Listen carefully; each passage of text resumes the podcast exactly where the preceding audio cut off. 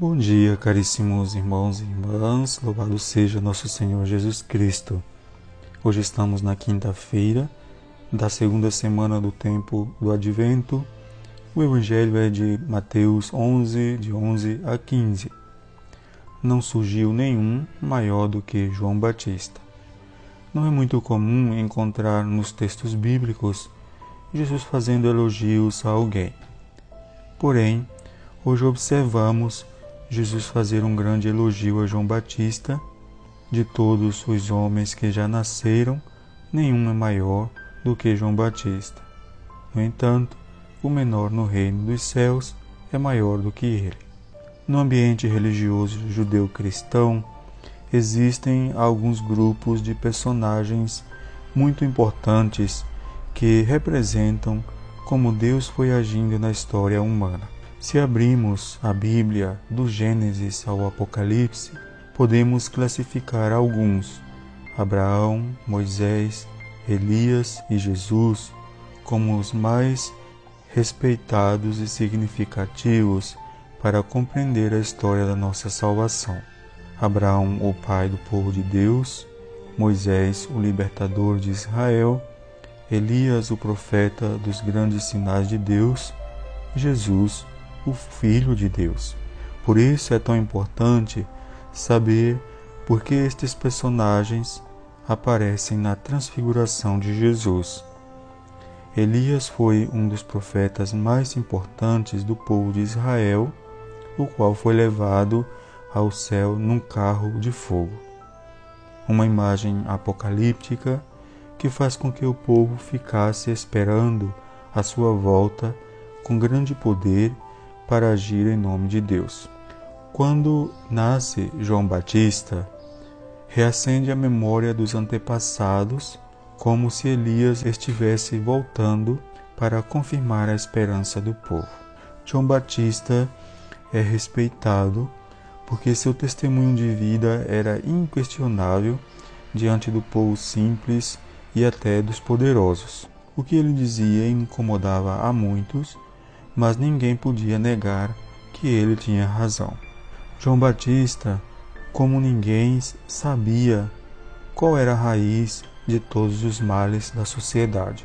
Suas palavras não faziam um confronto direto com estruturas políticas, pobreza ou riqueza, nem ataques ao governo de uma maneira direta. Suas palavras mexiam com a conduta individual de cada pessoa.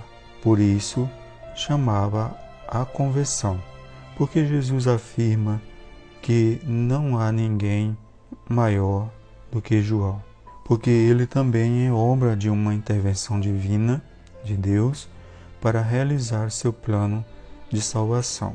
Seria muito difícil compreender a missão de Jesus sem a existência de João. E porque o menor no reino de Deus é maior que ele. Isto podemos entender no Evangelho de João, capítulo 3, versículo 30. É necessário que ele cresça e que eu diminua.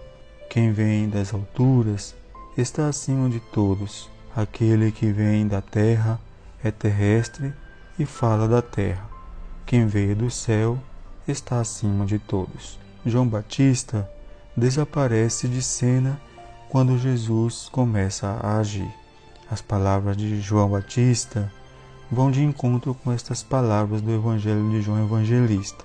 Ele convida a descer das montanhas dos nossos poderes, domínio e arrogâncias.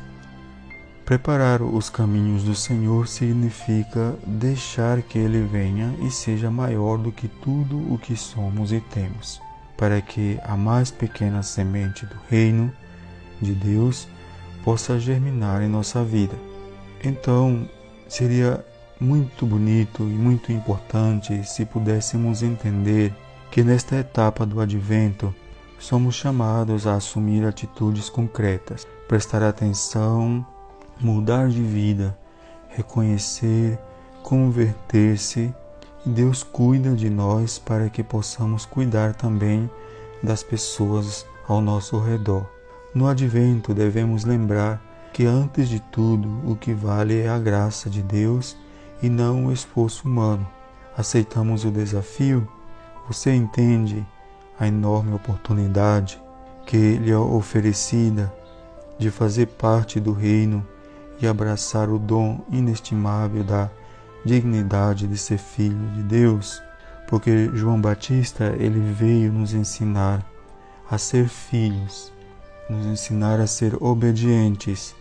E se nós somos obedientes, nos tornamos pequenos, menores, menores do que alguém que é capaz de abarcar tudo ao nosso redor.